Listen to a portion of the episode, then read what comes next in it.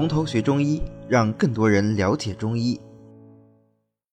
我们今天呢，就接着山楂来讲神曲这个药啊。神曲呢，其实是一个蛮常见的药，其实就是经过把面粉经过发酵以后啊，形成那种我们叫曲，对吧？我们要做米酒啊，什么也都要用曲。但是这个神曲呢，它不是做米酒，也不是发面用的啊，它就是消食用的，是一种加工品。那么，呃，虽然神曲的这个配方相对是固定啊，但是全国各地，然后不同的地方，哪怕是同一个地方，不同的做法，过去都是作坊做，对吧？那现在就说不同的厂家吧，它这个配方呢，也是略有不同的啊，也是略有不同的。但是呢，呃，我们把这一类用面粉和其他药物混合以后发酵啊制成的有消食作用的这个曲，我们都叫做神曲，啊，它实际上呢。就这种加工方法，它能制出很多的曲，这种曲啊，能够发，能够有发酵作用的这种东西出来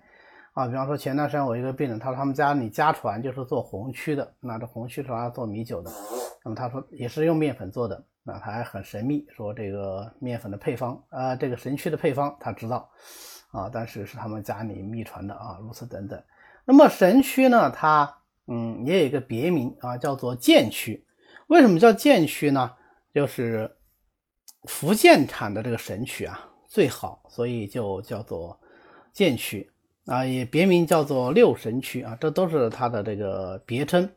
但是现在呢，我们一般如果是开六神曲的话，那我们就给神曲；如果我们是开剑曲的话呢，那它是跟神曲略有不同，那它的配方略有不同。我们一般是给的这个应该叫范制曲。范志区实际上就是当时一个叫呃范志的福建人啊，也有人说是他的这个呃家里的这个商号叫范志啊，反正就是他们做出来的曲的品牌吧，就叫范志。那么他创造了这么一个配方啊，他研制出来这么个配方，当然呃特别好，特别有竞争力，后来就呃以这个为名了。那么哎，范志区越来越有名，最后干脆。就以福建这个名字来命名它，就叫做剑曲。那剑曲跟神曲有什么区别呢？呃，严格意义上来说都是神曲，但是剑曲呢是在我们常规的这个神曲配方上呢，又加了一些什么呃金芥啦、呃防风啊、羌活啦等等啊这么一些个药。所以从药性上来说啊，剑曲跟神曲比呢就略有不同，它还可以兼一些发散表寒的作用在。那么，呃，这个神曲做好了以后啊，把它晒干啊，晒干就可以入药了。一般呢就生用就可以了，但是也可以炒啊。如果炒过以后，炒的稍微的焦香气，我们叫做这个啊炒神曲或者是焦神曲啊，有时候叫焦曲啊，都是它，都是它。神曲的性味呢是甘辛而温的，归脾胃二经啊，这也很容易理解啊，因为它本身主要的这个配料的话是。呃，麦子是吧？是面粉对吧？那么这个面粉的话，它是主食，它主要就是入脾胃的啊，所以它这个加工出来的神曲呢，也是以入脾胃经为主啊，具有很好的消食和胃的作用。光从性味上看啊，甘辛温解释不了它为什么可以这个消食和胃。实际上，我们其他的一些消食药呢，也是类似的，这可能也跟我们整个药药这个中药的这个药性理论体系里面呀。没有说啊哪一味啊哪一种味道，或者是哪一种气，或者是哪一个药性特点就具有啊消食的这个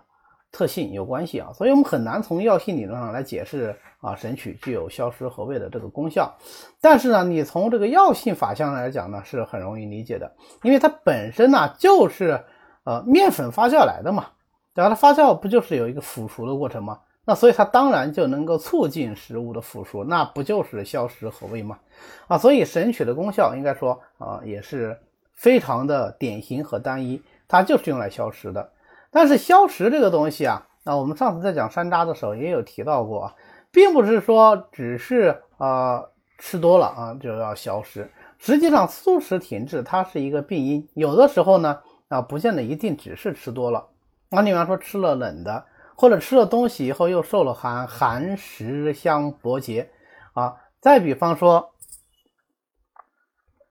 啊，寒食相搏结，对吧？啊，再比方说吃了一些呃比较难以消化的食物，比如说呃糯米啊，或者是糯米制的一些东西啊。再或者是这种。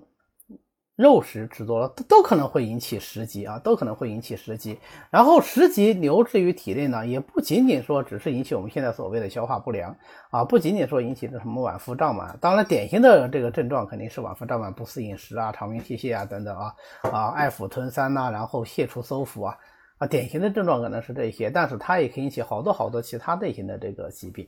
那这个呢，都可以用神曲来进行治疗。那神曲在用来消食和胃的时候啊。呃，最常见的配伍就是配上山楂和麦芽，啊，神曲炒焦焦神曲，山楂炒焦焦山楂，麦芽炒焦焦麦芽或者炒麦芽，啊，这个就是传说中的叫什么焦三仙啊。所以焦三仙呢是三味药组成的一个组合药，嗯，它不是一味药。那我们在消食导致的时候，消食的时候啊，最喜欢用的这个配伍就是用焦三仙。